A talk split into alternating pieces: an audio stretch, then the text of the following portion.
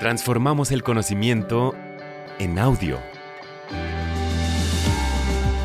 Escucha podcasts que te ayudarán a crecer personal y profesionalmente. Encontrarás cultura, entretenimiento, ciencia y mucho más. Descarga la app, explora Himalaya Pro y obtén dos meses gratis de shows exclusivos usando el código Himalaya.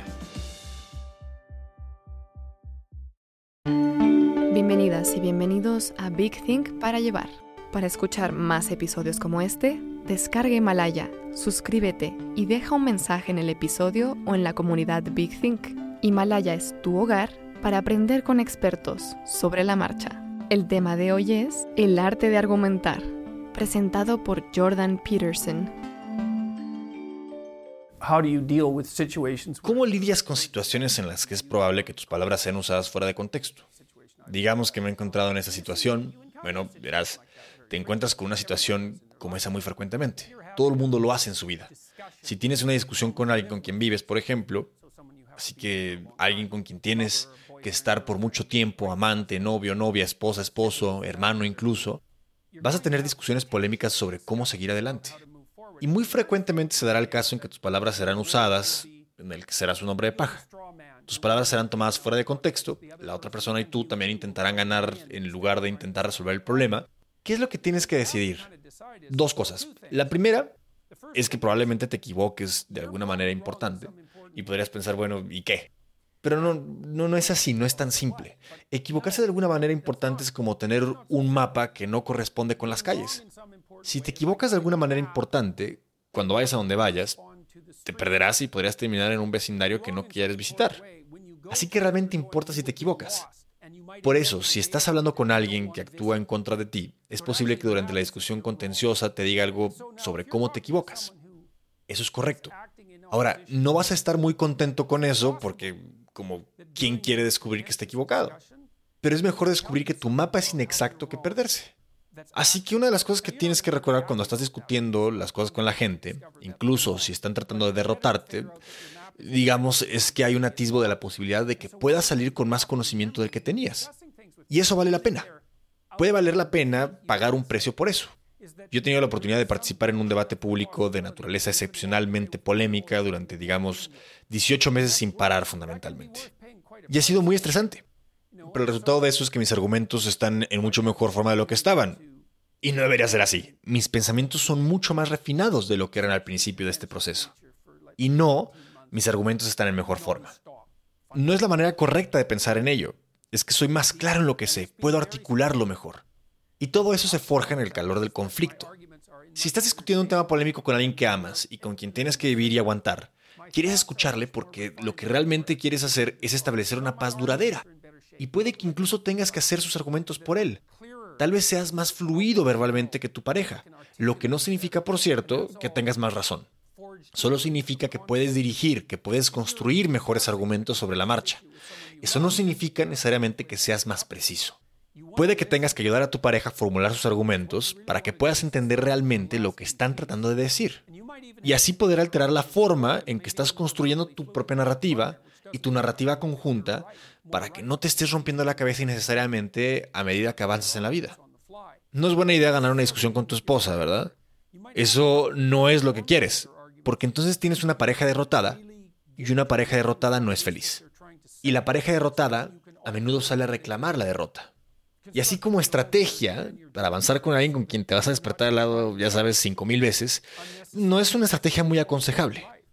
Es mejor escuchar el argumento de ambos lados y ver si puedes llegar a un acuerdo negociado mutuamente aceptable.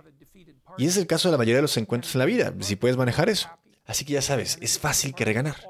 Una de las cosas que hago en mi seminario de psicología es asignar papeles a los estudiantes y luego extraigo proposiciones de los papeles y sus proposiciones que son discutibles. Y así, entonces vos el lado positivo y el lado negativo. Así que es como si estuvieras de acuerdo con esto, esto es lo que pensarías. Si no estás de acuerdo con esto, esto es lo que pensarías. Luego divido a los estudiantes en grupos de cuatro personas por grupo. Bien, ustedes cuatro son pro, ustedes cuatro están en contra. Ustedes tienen 20 minutos para hacer un argumento a favor, ustedes tienen 20 minutos para hacer un argumento en contra. Iremos alrededor de la mesa y veremos, haremos que cada grupo califique al otro y veremos quién sale ganando. Bueno, lo que quieres hacer como educador es no proponer un punto de vista específico. No cuando lo que intentas hacer es discutir un tema polémico, ¿cierto? Lo que quieres hacer es enseñar a la gente a desarmar un argumento y formular una respuesta. Y hacer eso es realmente extraordinariamente útil. El asignar arbitrariamente posiciones a la gente, eso es como, no importa lo que pienses, eres profesional en este tema, genera un argumento. Y lo que eso hace es que amplíe enormemente las conceptualizaciones de la gente sobre el espacio argumentativo. Porque la mayoría de los temas realmente polémicos, control de armas, aborto, ese tipo de cosas, hay mucho que decir en ambos lados.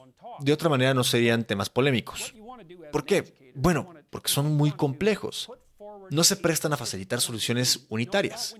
Una de las cosas que quieres aprender si eres educado es que en cualquier tema complejo hay mucho que decir y que ya sabes vas a salir con tu particular sesgo ideológico. Digamos que tienes un prejuicio temperamental, tal vez incluso se te ocurran cosas en las que has pensado, aunque eso es bastante raro. Pero necesitas aprender exactamente cuán localizado está tu punto de vista. Hay experimentos psicológicos que lo demuestran claramente. Así que imagina que entras a mi laboratorio y te pregunto si estás a favor o en contra del aborto. Y te pongo que califiques eso en una escala. Tal vez diga, bueno, en una escala del 1 al 10 soy pro vida. Y yo digo, ok, ahora tienes que escribir un ensayo de 500 palabras que se opone a tu posición. Ese es el experimento. Y luego te traigo dos semanas después y te pido que califiques tu posición en la misma escala.